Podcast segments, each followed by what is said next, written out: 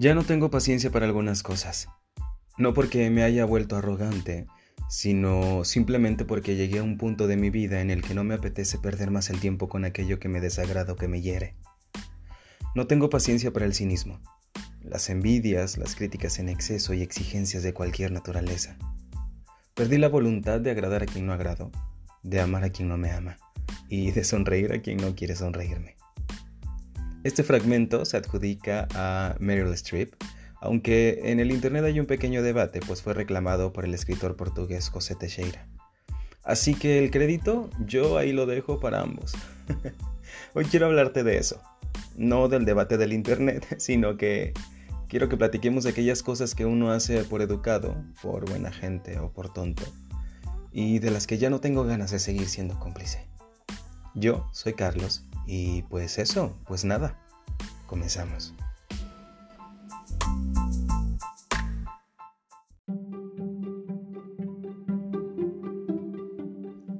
En la universidad donde estudiaba, como en todas las universidades de México, existía el típico puestecito que vende papitas, galletas, refrescos, todo eso que me hace daño.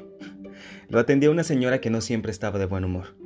Yo llegaba todas las mañanas dando los buenos días, preguntando amablemente el precio de aquello que quería comprar y pidiendo por favor y agradeciendo la transacción, porque soy un muchacho bien educado. Lo que yo recibía a cambio, aparte de mi yogur y papitas naturales, era un silencio como saludo, un ahí está el precio a manera de putiza y otro silencio como despedida. Después de varios semestres entendí que quizás la señora así era así que limitaría mis interacciones a lo que ella había marcado. Un día después de haber llegado a esta resolución, fui con unos amigos a comprar al mismo puestecito. No saludé, agarré lo que quería, di el dinero y me fui.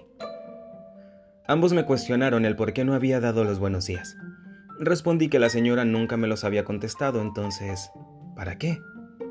Los dos se sorprendieron porque evidentemente mi respuesta le faltaba el respeto a las buenas costumbres, y empezaron con un sermón que hablaba de su superioridad en los buenos modales y que ellos sí los habían educado bien, y que la amabilidad estaba ante todo.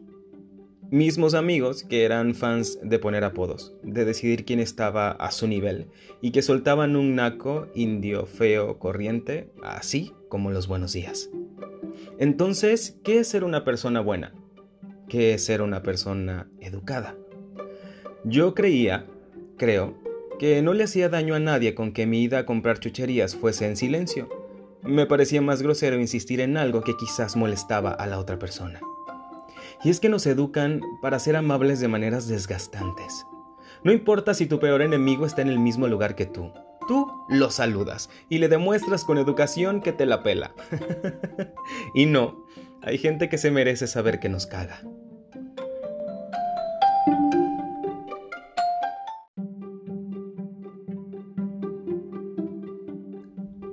Llegué a un punto de mi vida en el que no tengo espacio para guardarme algunas cosas. Entre esas, cuando no estoy bien, cuando algo me duele o me enoja. Y en nuestra sociedad, demostrar nuestros sentimientos es casi un pecado. ¿Cómo te van a ver llorar? no les demuestres que te hicieron enojar. Lo cortés no quita lo valiente. Frente al mundo tenemos que ser perfectos. Y eventualmente, por ir complaciendo, agradando y cumpliendo con la sociedad, nos vamos a romper. A nadie le va a importar, porque la vida sigue con o sin nosotros.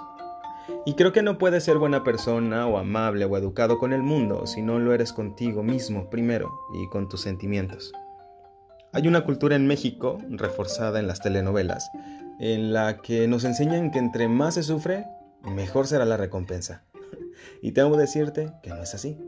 La vida es jodida por sí misma y verdaderamente le vale madres nuestro sufrimiento. No hay premio al final de este arco iris, pero sí hay oportunidad de decidir cómo la vamos a vivir. Y el premio, si bien nos va, es entender que lo realmente importante es lo que tenemos ahorita. No se trata de poner la otra mejilla para que papá Diosito nos dé el siguiente madrazo. Es si ya viene el otro madrazo, sepas recibirlo y te levantes y le sigas chingando. Sufrir y el dolor son parte de la vida. No más hay que escoger por qué, por quién, cómo cuándo y cuánto sufrimos. Que no sea jamás por hacer eso que la sociedad exige de una buena persona y que a ti te hace infeliz. Ya no tengo ganas de ser bueno con quien no es bueno conmigo. Y no se trata de ir por la vida siendo un hijo de la chingada, porque también ahí creo que se nos puede regresar. Pero como diría mi amigo Ricardo Arjona, a veces no es bueno el que te ayuda, sino el que no te molesta. Tampoco me he vuelto un ser ajeno e insensible, pero si después del tercer buenos días no me lo respondiste, pues no te volveré a saludar. Ahora, que si un día amaneces muy de buenas y lo quieres hacer, yo te responderé gustoso. Tampoco andaré por la vida mentando madres porque no soy inmune a los madrazos. Pero ya no tengo ganas de jugar al bueno y de tratar bien a la gente culera. Lo intenté y no funcionó. Y si bien no se trata de pagar con la misma moneda, uno aprende, a veces tarde, a poner a la gente en el lugar que corresponde en nuestras vidas. A los amigos, a la familia, a los compañeros de trabajo, a la señora del puestecito de chucherías.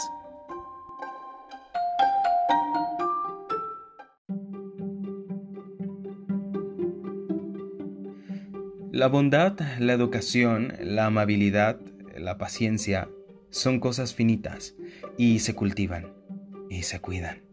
He aprendido a guardar mi energía para las cosas que son importantes para mí, para los que son buenos, educados y amables conmigo. No tengo que demostrarle nada a nadie y lo que los demás piensen de mí y de mi educación me importa menos que a Peter Pan ser un adulto. en resumen, sé bueno contigo, sé amable, educado, cariñoso, empático, comprensivo y paciente, así como lo eres con los demás. No dejes que nada de lo bueno te haga daño. Deja de aguantarte cosas por ser una persona educada y que jamás te dé miedo o remordimiento sacar gente de tu vida que solo se pasa de la raya. La gente buena y educada no es ingrata, no es grosera, no humilla, no hiere, ni te hace sentir mal. Y esto del saludo es un mero pretexto, pero es que hay una serie de conductas, de comportamientos y acciones que nos han enseñado que están bien y que nos las debemos aguantar. Pero no es así. Hoy es un buen día para mandar un par de cosas a la chingada.